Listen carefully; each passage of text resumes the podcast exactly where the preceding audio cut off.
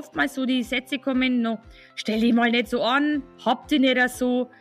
Ähm, das ist ganz, ganz schwierig, weil die Kinder einfach dann wirklich ihre Gefühle unterdrücken und irgendwann müssen die Gefühle raus. Irgendwann ähm, kann man sich das nicht verbergen und vor allen Dingen, das gipfelt ja dann darin, dass dann die Gedanken dann auch konfus werden, nämlich kom komplett falsche Gefühle wahr werden, die Gedanken ebenfalls beeinflusst und das Ganze führt eben dann zwangsläufig zu einem Verhalten, das ja, nicht, nicht tragbar ist oder nicht gut ist für die Familie, für die Schüler, für die Eltern, für alle.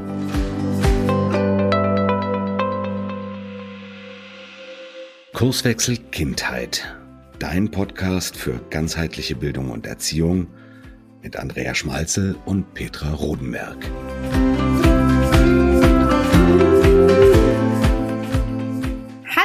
Herzlich willkommen zu einer neuen Folge von Kurswechsel Kindheit. Heute mit einem ganz provokanten Thema. Kinder haben das Recht, traurig zu sein. Oh ja, das ist ja wirklich ein ziemliches, schwerwiegendes Thema eigentlich. Was denkst denn du, Petra? Dürfen Kinder traurig sein oder dürfen Kinder ihre Emotionen und Gefühle wahrnehmen? Naja, ich denke eher, es ist so, Kinder müssen ihre Emotionen fühlen und wahrnehmen. Und ich mache immer wieder die Beobachtung, dass wir natürlich alle fröhliche und glückliche Kinder haben möchten. Aber es ist eben so, dass diese unangenehmen, diese traurigen Emotionen ja einfach da sind. Und wenn wir die nicht annehmen, hat das auch sehr viel was mit Wertschätzung, Wertfreiheit und Augenhöhe zu tun. Das heißt also, wenn wir bei Kindern ähm, nicht akzeptieren, dass die diese Gefühle haben, sondern die Gefühle wegmachen wollen, dann kann das auch später für den Erwachsenen ganz schwierig sein. Denn viele Erwachsene kämpfen ja damit, dass sie mit ihren Gefühlen nicht zurechtkommen. Wenn wir jetzt mal so auf diese Corona-Zeit gucken, in dieser Corona-Zeit ist es ja nun mal so, dass viele Kinder einfach traurig sind. Die hängen durch, die können ihre Freunde nicht so sehen, die können nicht zum Sport gehen. Und ähm, wir als Eltern, aber auch oft als Lehrer oder so, wir möchten natürlich, dass es den Kindern gut geht. Wir möchten, dass die Kinder eine glückliche und fröhliche Kindheit haben.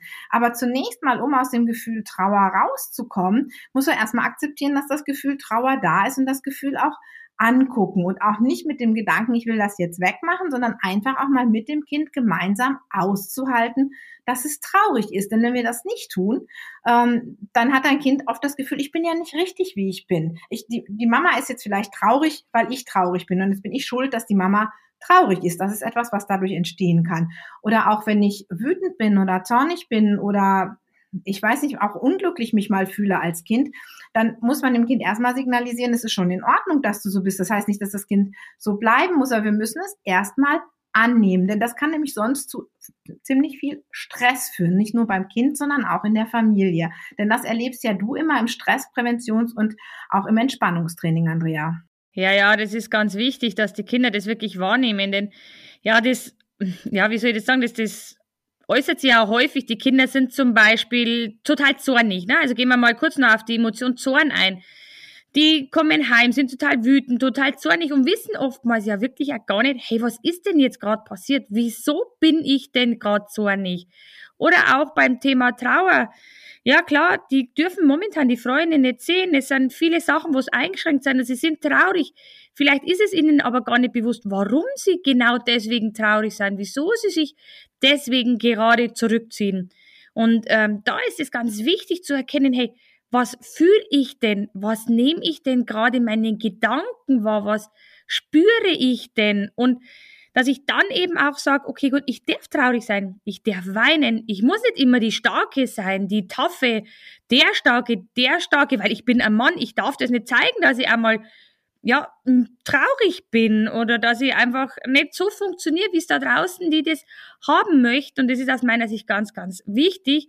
Und wenn halt oftmals so die Sätze kommen, no, stell dich mal nicht so an, habt ihr nicht so, ähm, das ist ganz, ganz schwierig, weil die Kinder einfach dann wirklich ihre Gefühle unterdrücken und irgendwann müssen die Gefühle raus. Irgendwann ähm, kann man sich das nicht verbergen? Und vor allen Dingen, das gipfelt ja dann darin, dass dann die Gedanken dann auch konfus werden, nämlich kom komplett falsche Gefühle wahr werden die Gedanken ebenfalls beeinflusst. Und das Ganze führt eben dann zwangsläufig zu einem Verhalten, das ja, nicht, nicht tragbar ist oder nicht gut ist für die Familie, für die Schüler, für die Eltern, für alle. Und deswegen ist es aus meiner Sicht ähm, ganz, ganz wichtig, erstmal an der Grundlage zu arbeiten, dass man erstmal lernt, den Kindern die Emotionen wahrzunehmen, die Emotionen zu spüren und auch mal sich eben mit diesen Emotionen auseinanderzusetzen, auch als Eltern es auszuhalten, dass sich mit die Kinder mit den Emotionen auseinandersetzen und dann eben, wie gesagt, Strategien an die Hand geben, sei es jetzt das Gefühl zu malen, den, das Gefühl auch als Freude zu akzeptieren. Ne? Das ist so ein, so Ratschlag, den auch mir in die Trainings und auch in unserer Ausbildung den äh, Teilnehmern immer an die Hand geben, so mit den Gefühlen ja, sich auseinanderzusetzen und den Kindern das auch lernen, sich damit auseinanderzusetzen. Oder wie siehst du das, Petra?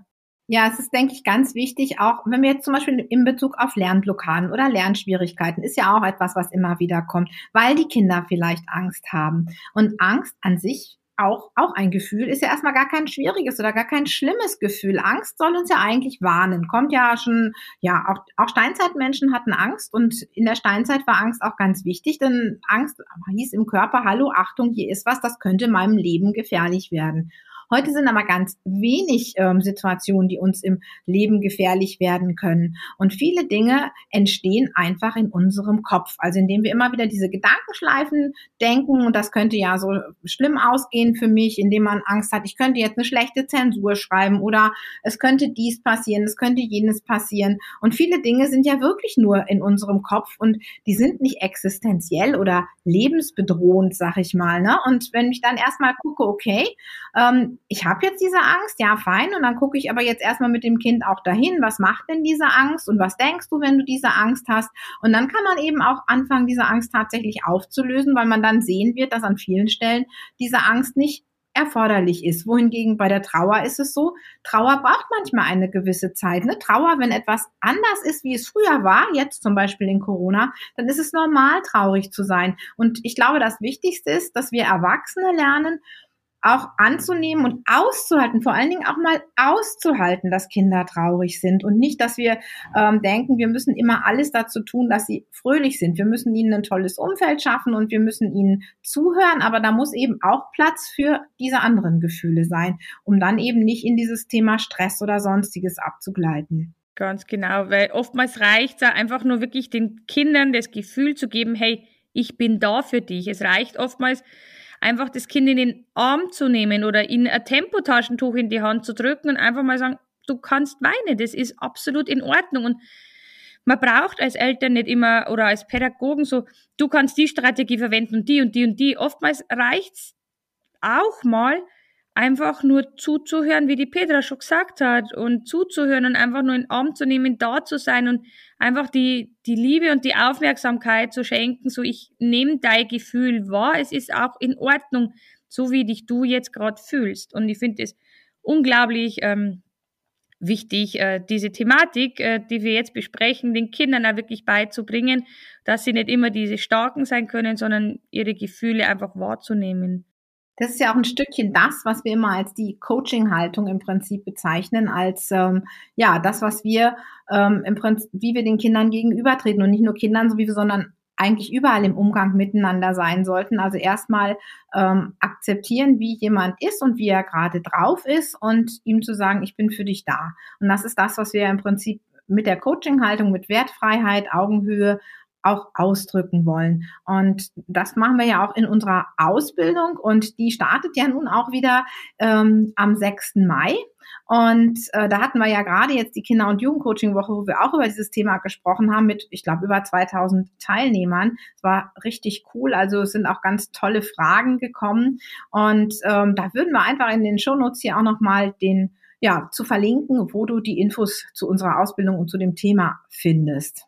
Genau, und ich hätte dann auch noch einen kleinen Quick-Tipp für euch, den ihr ja wirklich sofort umsetzen könnt. Und zwar ähm, auch bei uns eben in dem Stresspräventionstraining, das eben ein Modul unserer Ausbildung ist, da leite ich die Teilnehmer auch immer dazu an, sie sollen die Kinder dieses Gefühl malen lassen und auch wirklich ähm, die Kinder dazu bringen, dass sie mit ihrem, äh, mit ihrem Gefühl Freundschaft schließen, egal welches Gefühl das das ist. Einfach bewusst wahrzunehmen, das Gefühl will, irgend, will mir irgendwas mitteilen, will mir irgendwas sagen. und dann einfach die Kinder dazu anhalten, sich mit diesem Gefühl auseinanderzusetzen, als Freund willkommen zu heißen und sagen, hey, du bist da, cool, dass du da bist, was willst du mir aber einfach sagen? Und dann, wenn die Kinder so, so eine kleine Vorstellung haben, weil mit den Kindern kann man gerade so in den Gedanken, in kreativen Sachen irrsinnig gut arbeiten. Und dann die Kinder einfach dieses kleine, ja, vielleicht wird es ein kleines Monsterchen oder ein kleines Tierchen, egal was, einfach dieses dann malen lassen und wirklich als Freund zu akzeptieren, als Helferlied zu akzeptieren, das mir eigentlich nur Gutes will, das mir einfach nur was sagen will. Und diesen Quick-Tipp, den wollen wir euch auf jeden Fall noch auf den Weg geben. Genau. Und ich würde euch auch noch eine kleine Buchempfehlung mitgeben, ähm, die wir auch noch mal unten verlinken. Das heißt, das Buch heißt Du bist meine Angst. Das ist ein ganz schönes Buch, finde ich auch, wo man auch mit Kindern selber nochmal auf die Gefühle gucken kann.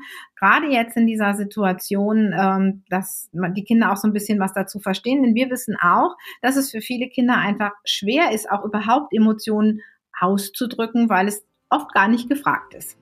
Und damit sind wir auch schon wieder am Ende für diese Folge und wünschen euch jetzt noch einen schönen Tag.